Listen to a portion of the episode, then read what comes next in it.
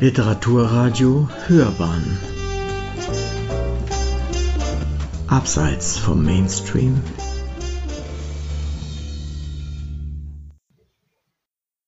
Frisch verliebt durch die Straßen schlendern, in ein Café oder ins Kino gehen? Können Sie ausgelassen tanzen, lachen und zufrieden sein, Fußball spielen und in den Urlaub fahren?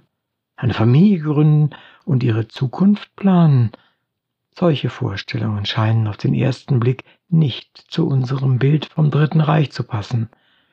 Denn diese zwölf Jahre sind schließlich das finsterste Kapitel der deutschen Geschichte, geprägt von unfassbaren Verbrechen. Konnte es in dieser Zeit so etwas wie ein normales Leben abseits von Mord und Totschlag geben, ein Leben mit seinen alltäglichen Freuden, Nöten und Hoffnungen? Dieser Frage will das vorliegende Buch nachgehen und einen Blick auf den Alltag in der NS-Diktatur werfen, in Reaktion auf die eigentümlich zweigeteilte Erinnerung an die Diktatur, die bis heute das Geschichtsbild der meisten Deutschen prägt.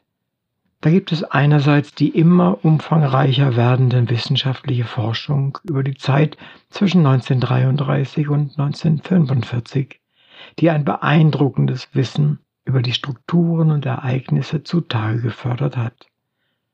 Und andererseits gab es und gibt es eine lange Tradition der Familiengeschichten, in der die individuelle Erinnerung der Eltern- und Großelterngeneration vorherrscht. Das Erinnern und das Wissen standen und stehen sich dabei konkurrierend gegenüber ist das Album der Familiengeschichte vor allem mit den Themen Krieg und Heldentum, mit persönlichem Leiden, Verzicht und Opferbereitschaft gefüllt? Finden sich im Lexikon des Wissens in vielen Details die Kapitel Verbrechen, Ausgrenzung und Vernichtung? Dieses Lexikon bietet einen kognitiven Zugang zur NS-Zeit, das Album einen emotionalen. Ein Buch über das alltägliche Leben in der Diktatur kann einen Beitrag dazu liefern, diese Teilung der Erinnerung zu überwinden. Denn das verknüpft das Wissen um die Strukturen der Diktatur mit den Erlebnissen der Menschen in diesen Strukturen. Alltag und Verbrechen kommen hier gleichermaßen vor.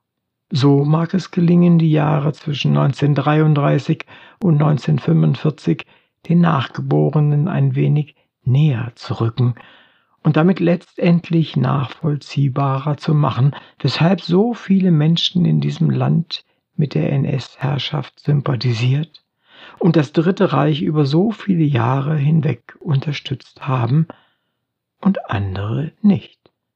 Denn das ist bis heute die zentrale Frage in der Auseinandersetzung mit dieser Zeit. Weshalb konnte die Diktatur funktionieren? Damit hat das Buch zugleich ein denkbar aktuelles Motiv. Seit Jahren nehmen die Attacken auf die zivilisatorischen Errungenschaften unserer freiheitlichen Demokratie zu. Parlamentarier und Amtsträger werden diffamiert der Staat oft genug verächtlich gemacht und seine Ansprüche an die Bürgerinnen und Bürger nicht erfüllt. Populisten erhalten für ihren Kampf gegen das Recht und die Freiheit erschreckend viel Applaus. Ist die Wertschätzung für das Leben in einer Demokratie nicht groß genug? Wissen die Deutschen denn nicht mehr, wie sich ein Leben ohne Demokratie anfühlt? Die Erinnerung an die SED-Diktatur kann da augenscheinlich nicht helfen, denn längst hat eine als Ostalgie verniedlichte Haltung im Umgang mit der DDR-Geschichte im öffentlichen Raum die Behauptung möglich gemacht, damals sei auch nicht alles schlecht gewesen. Das mag als tröstende Verklärung für die eigene Biografie menschlich nachvollziehbar sein, aber für einen gesellschaftlichen Lernprozess angesichts der Katastrophen deutscher Diktaturen taugt so eine Aussage indes nicht. Kann es denn ein gutes Leben in einer Diktatur geben? Die nachwachsenden Generationen dürften erwarten, auf diese Frage eine klare Antwort zu erhalten, und die Geschichtsschreibung trägt hier ihren Teil der politischen Verantwortung. Wie ein Leben ohne Demokratie aussieht, davon berichtet dieses Buch, in dem es eine erzählerische Reise in die NS-Diktatur unternimmt. Betrachtet wird ein Jahr im Dritten Reich, und zwar zwischen Dezember 1938 und November 1939. Diese Phase markiert, was die Menschen damals noch nicht wissen konnten, in zeitlicher Hinsicht zugleich die Mitte der NS-Herrschaft. 1939 dauerte sie bereits sechs Jahre an und sie hat noch weitere sechs Jahre vor sich. Während die ersten sechs Jahre von der Stabilisierung der Diktatur geprägt sind, werden die zweiten sechs Jahre mit Beginn des Zweiten Weltkriegs schließlich ganz im Zeichen des Niedergangs, des entfesselten Massenmords und der totalen Niederlage stehen. In dem hier gewählten Zeitabschnitt von zwölf Monaten werden zwölf Themen unter die Lupe genommen, die jeweils mit einem konkreten Datum verknüpft sind. Vom Wunsch nach Friede auf Erden wird beispielsweise im ersten Kapitel über das Weihnachtsfest 1938 berichtet, von Angst und Schrecken hingegen anlässlich des 30. Januar 1939, als Adolf Hitler im Reichstag die Vernichtung der jüdischen Rasse in Europa ankündigt. Andere Kapitel beschreiben, wie sich der Arbeitsalltag verändert hat, wie sehr die Intellektuellen verachtet werden, welche religiösen und spirituellen Angebote diese Zeit bereithält oder weshalb die Deutschen angehalten werden, auf ihre Gesundheit zu achten, beispielsweise auf Zigaretten und Alkohol zu verzichten. Auch wird daran erinnert, dass viele Menschen Urlaub machen und nicht nur in dieser Hinsicht dem offiziellen Versprechen auf eine gute Zeit vertrauen. Dies zeigt beispielsweise der 21. Juli 1939, an dem Tausende zur Kraft durch Freude Reichstagung nach Hamburg kommen. Dass es dann doch keine gute Zukunft gibt, wird spätestens mit dem 1. September 1939 klar, als wieder ein Krieg beginnt. Gerade erst haben die Deutschen des Ausbruchs des Ersten Weltkriegs 25 Jahre vorher gedacht. Die Bedingungen für das alltägliche Leben dieser zwölf Monate stecken die Diktatur und ihre Strukturen ab.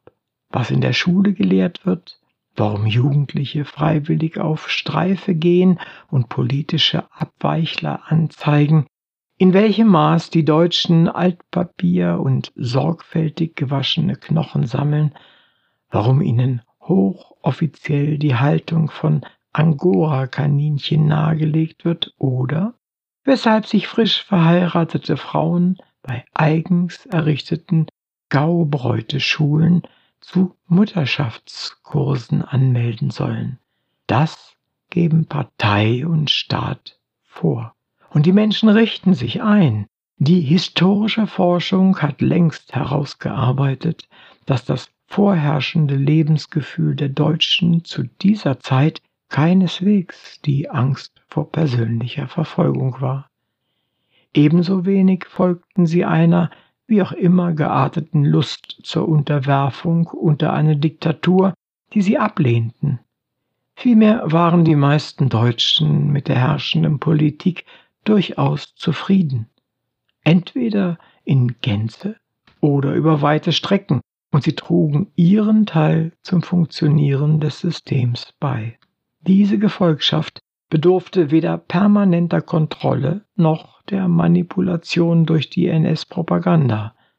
Gerade in dem hier betrachteten Zeitabschnitt, sowohl in den letzten Monaten des Friedens als auch noch in den ersten Monaten des Weltkriegs, konnte die Diktatur in einem hohen Maß auf die Kooperation der Menschen im Land setzen. Die übergroße Mehrheit der Deutschen unterstützte weiterhin Adolf Hitler und machte ihn damit noch mächtiger. Das ist politisch von Bedeutung, denn auch ein Diktator ist auf Zustimmung angewiesen und wäre ohne Gefolgschaft letztlich ohnmächtig. Wenn ich den Gesetzen eines Landes gehorche, so hat mit Blick auf die NS-Zeit die Philosophin Hannah Arendt erklärt, dann unterstütze ich in Wirklichkeit dessen Verfassung. Wer also einer Diktatur seine Gefolgschaft verweigern wolle, dürfe nicht am öffentlichen Leben mitwirken und müsse deshalb auch all jene Orte der Verantwortung meiden, wo die Unterstützung des politischen Systems unter Berufung auf das Prinzip des Gehorsams gefordert wird. Dass es so wenigen Deutschen gelang, diese Orte der Verantwortung im Alltag auszumachen und ihnen in einem Akt des zivilen Ungehorsams fernzubleiben, ist heute nur allzu bekannt. Die Mehrheit der Deutschen organisierten während der Diktatur ihren Alltag, vermieden für sich und ihre Familien mögliche Nachteile, nutzten dafür aber nach Möglichkeit die sich bietenden Vorteile. Für die meisten von ihnen ging das Leben nach 1933 zunächst einmal in einem ganz praktischen Sinne weiter, wenngleich unter anderen politischen Vorzeichen. Es gab neue Organisationen und neue Verpflichtungen, jede Menge großer und kleiner Führer, und auf den Straßen begrüßten sich die Menschen mit Heil Hitler. Doch auch weiterhin fuhren die Straßenbahnen und Ferienzüge. Die Kinder gingen zur Schule, die Väter zur Arbeit, die Mütter sorgten für den Haushalt und die Organisation des familiären Alltags. Vieles hatte sich unter den Nationalsozialisten verändert. Das Allermeiste im Leben der Deutschen blieb indes über lange Zeit gleich. Was war das für ein normales Leben, in dem längst auch das Verbrecherische zum Alltag gehörte, in dem zugleich Rechtlosigkeit und Willkür, Mord und Totschlag längst normal geworden waren? Lässt sich ebenfalls in Anlehnung an Hannah Arendt von einer bizarren Normalität des Bösen im Alltag sprechen, die dazu beitrug, dass das Dritte Reich funktionieren konnte? Dieses vermeintlich Normale macht uns Nachgeborenen die NS-Zeit zugleich verstörend vertraut. So fremd ist dieses Leben dann vielleicht doch nicht, wie es auf den ersten Blick erscheint und wie wir es gerne hätten. Und so beginnt die erzählerische Zeitreise auch bewusst mit einem uns heute noch wohl vertrauten Fest Weihnachten. Das Land liegt in diesem Dezember 1938 tief verschneit da. Glocken läuten, Kerzen brennen, Kinder schauen mit großen Augen auf ihre Geschenke.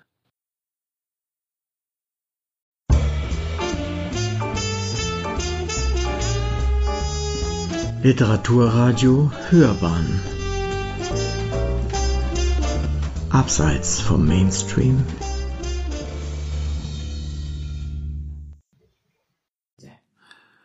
Verzweiflung im Exil 14. August 1939 Shanghai schränkt die Einwanderung ein Die Pariser Tageszeitung, die von deutschen Exilanten in der französischen Hauptstadt herausgegeben wird, vermeldet das Ereignis als eines der ersten Blätter. Shanghai für Emigranten gesperrt. So lautet schon am Tag nach der offiziellen Ankündigung die Schlagzeile auf der ersten Seite. Für alle Deutschen, die sich auf der Flucht aus Deutschland befinden oder die in diesen Tagen planen, sich noch irgendwo auf der Welt in Sicherheit zu bringen, ist das ein Schock. Shanghai bietet nach Beschlüssen der örtlichen Behörden vom 14. August 1939 an für deutsche Flüchtlinge offensichtlich keine Zuflucht mehr. Denn Schutzsuchende aus Europa dürfen nun nicht mehr einreisen. Dabei war bis zu diesem Tag die Stadt am anderen Ende der Welt für verfolgte Deutsche seit Monaten ein ganz besonderer Sehnsuchtsort, erklärt auch die Pariser Tageszeitung. Der einzige Platz der Welt, für den der Auswanderer aus Deutschland kein Visum brauchte und den zu erreichen er nur des Geldes für eine Schiffskarte in der billigsten Schiffsklasse immerhin noch 7000 Francs bedurfte, Nun ist diese Sehnsucht unerreichbar geworden. Das Tor Shanghai ist geschlossen und kein anderes Tor öffnet sich. Es sei nachvollziehbar, dass dieser Schritt von Tausenden und Zehntausenden Menschen als schwerste Katastrophe empfunden werden müsse. Besonders dramatische Folgen habe die Entscheidung für die vermutlich rund 4000 Menschen, die bereits auf Schiffen aus Europa unterwegs in die ferne Stadt seien. Dass sie überhaupt die über 10.000 Kilometer weite Reise nach China angetreten hätten, um gerade dort ein neues Leben anzufangen, zeige im Grunde das ganze Elend der verfolgten Deutschen, so die Pariser Tageszeitung. Shanghai war nämlich durchaus kein ideales Reiseziel. Die Möglichkeit, sich dort eine neue Existenz aufzubauen, war für die meisten Auswanderer bitter gering. Das Leben in Shanghai bedeutete für die mittellosen Emigranten aus Berlin, Wien und Prag nicht viel mehr als ein Leben auf dem Lebensniveau chinesischer Kulis. Jetzt ist also auch Shanghai ein geschlossenes Tor, auch wenn die restriktiven Vorschriften vom August 1939 vor Ort immer wieder umgangen werden. Tausende Deutsche sind auf der Suche nach einem sicheren Ort zum Leben oder zumindest erstmal zum Überleben. Seit Jahren verlassen sie Deutschland. Kritische Frauen und Männer aus der Wissenschaft, aus Kunst und Journalismus, aus der Rechtsprechung wie der Politik. Der Verlust für Deutschland ist enorm. Rund 500.000 Menschen fliehen während der Diktatur aus dem Land. Und vor allem die Deutschen mit jüdischer Religion bringen sich in Sicherheit, denn ihnen ist längst die Lebensgrundlage entzogen, sie sind entrechtet und fürchten nach dem Pogrom des vergangenen Jahres aus gutem Grund um ihr Leben. Rund 80.000 von ihnen verlassen allein 1939 das Land. Dabei sind Flüchtlinge, das ist keine neue Erkenntnis, in den meisten Ländern nicht willkommen. Nach 1933 flüchten viele Deutsche zunächst über die nächste Grenze. Damit wurde sogar das sogenannte Saargebiet, das nach dem Ersten Weltkrieg zunächst vom Deutschen Reich abgetrennt ist, ein solcher Fluchtort. Dorthin zieht es vor allem Sozialdemokraten oder Kommunisten, die hier zwar vor der Verfolgung durch deutsche Behörden sicher sind, aber keineswegs immer auf uneingeschränkte Solidarität der Bevölkerung treffen. So sieht sich die im Saargebiet erscheinende Zeitung Das Reich schon früh genötigt, öffentlich eine Lanze für die politischen Flüchtlinge zu brechen und sie auch gegen die Diffamierung in Schutz zu nehmen, die aus dem Deutschen Reich an die Saar dringt.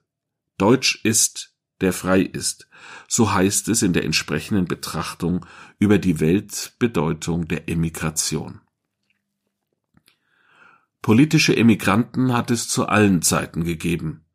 Und es war immer nur ein persönliches Unglück und nicht eine Schande, ein Emigrant zu sein. Durch die Weltgeschichte zieht sich ein endloser Zug von Vertriebenen, Verbannten, Opfern von jeglicher Unterdrückung, von Land zu Land gejagt durch jegliche Tyrannei. Es waren oft die besten und edelsten aller Nationen unter ihnen. Zugleich attestiert die Zeitung allen Emigranten, dass sie gute, womöglich sogar die besseren Deutschen sind. Es sei ja nicht so, dass diese Flüchtlinge ihr Vaterland aufgegeben oder gar verraten hätten. Vielmehr hätten es die Nationalsozialisten und ihre Anhänger getan, jene, die groß und schwer und breit darauf sitzen. Die jetzt ihr Land verließen, seien anständige, brave Leute mit vorbildlichen Idealen. Ein Emigrant ist morgen dein alter Nachbar. Er hat das Verbrechen begangen, weder ein Barbar noch ein Heide, noch ein Folterknecht, noch ein Anbeter brutaler Gewalt sein zu wollen.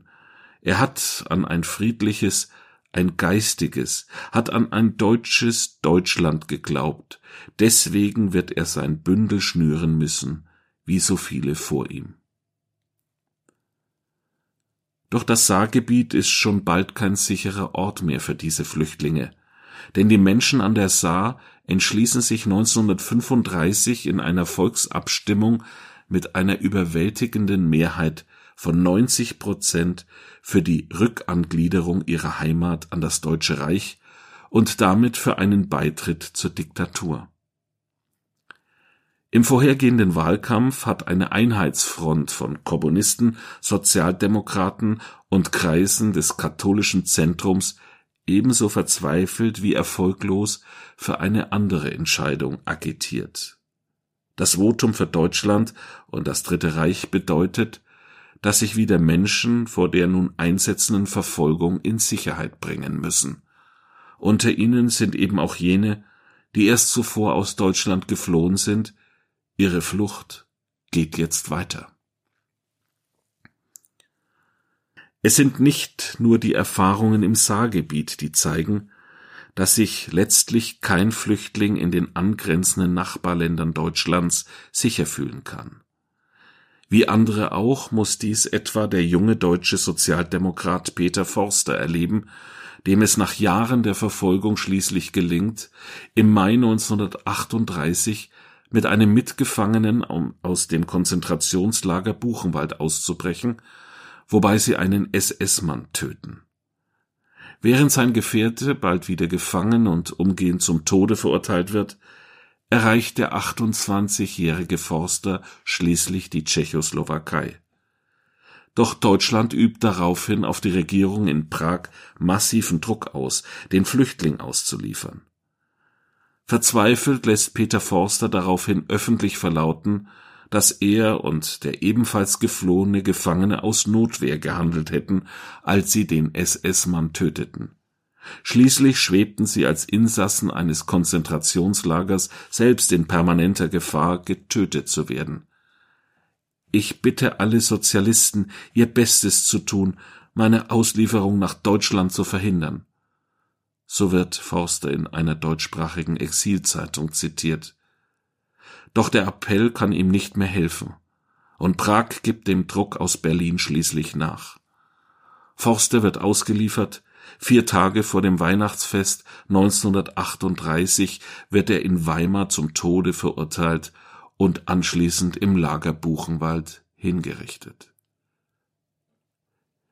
Der sozialdemokratische Neue Vorwärts aus dem Exil schreibt anschließend Peter Forster war kein Mörder, er hat um seine Freiheit gekämpft, die man ihm ohne Grund und ohne Recht geraubt hatte.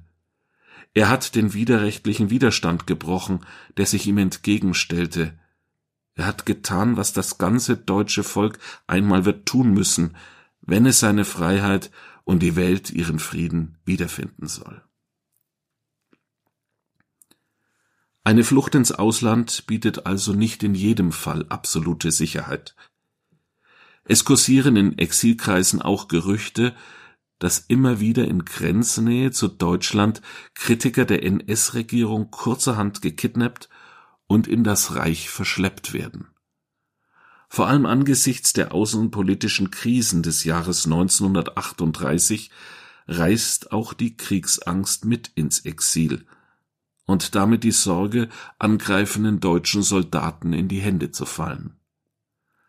Der Sozialdemokrat und Journalist Erich Prost hält sich im Frühjahr 1939 in Warschau auf, und angesichts eines möglichen Angriffs der Deutschen auf Polen ist er unschlüssig, ob es angängig ist, für den Fall eines Krieges hier zu bleiben, weil man leicht in eine Mausefalle geraten könne. Wer also irgendwie kann, bringt zwischen sich und das Dritte Reich einen möglichst großen Abstand.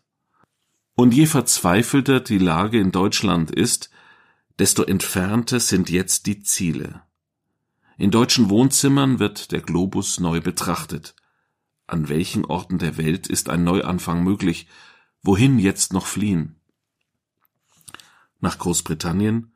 Oder zunächst nach Frankreich? Oder doch lieber gleich in die USA? Oder nach Kanada? Mexiko, Bolivien, Venezuela, Paraguay oder Neuseeland? Die Wahl eines möglichen Exillandes hängt dabei entscheidend von den eigenen finanziellen Möglichkeiten und davon ab, was sich organisieren lässt. Wer nur für sich alleine sorgen muss, hat es da noch vergleichsweise einfach. Wer allerdings mit der gesamten Familie ausreisen will, muss ein solches Unterfangen in der Regel lange und mühselig planen. Vor allem müssen Pässe und Visa beantragt und Geld für die Reise und für die Gründung einer neuen Existenz im Ausland beschafft und deponiert werden. In Deutschland gleicht die Vorbereitung einer Auswanderung oft genug einem bürokratischen Hindernislauf. So muss ein Fragebogen mit der Vermögensaufstellung bei der örtlichen Devisenstelle eingereicht werden, die wiederum für jüdische Flüchtlinge eine Bescheinigung der Ankaufsstelle über die Ablieferung von Wertgegenständen verlangt, detaillierte Listen über das Reisegepäck müssen angelegt werden und vieles mehr.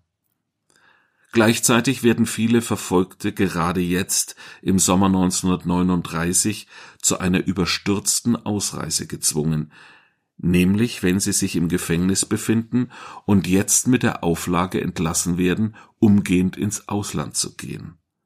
So wie der 23-jährige Norbert Arendt aus Hamburg, dem der Oberstaatsanwalt der Hansestadt am 17. August 1939 die Haftentlassung und die Aussetzung der Haftverbüßung unter der Auflage in Aussicht stellt, dass der Verurteilte das Reichsgebiet innerhalb einer Woche verlässt und nicht mehr zurückkehrt. In Breslau bereitet sich in diesem Monat der 49-jährige Walter Tausk auf seine Ausreise vor. Er hat einen Reisepass beantragt und vom britischen Konsul in Berlin ist ihm ein Visum zugesagt worden. Dann muss er seine sogenannten Packlisten offiziell anmelden, wozu er wiederum eine Stempelkarte vom örtlichen Arbeitsamt vorlegen muss. Doch mit viel Ausdauer scheint Tausk alles zusammen zu haben. Am 17. August 1939 notiert er in seinem Tagebuch Heute kam das englische Visum und die Nachricht vom holländischen Generalkonsul, dass ich mit diesem Visum und Karte nach London ohne weiteres durch Holland fahren kann, eventuell sogar bis zu acht Tagen dort bleiben kann. Es könnte also losgehen, zumal der Krieg immer näher rückt. Aber es ist noch zu erledigen.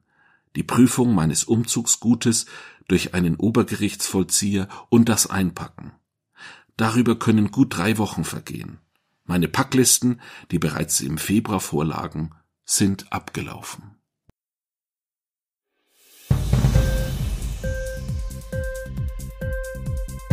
Hat dir die Sendung gefallen? Literatur pur, ja, das sind wir. Natürlich auch als Podcast. Hier kannst du unsere Podcasts hören. Anchor, Spotify, Apple Podcast, iTunes, Google Podcasts radio.de und viele andere mehr.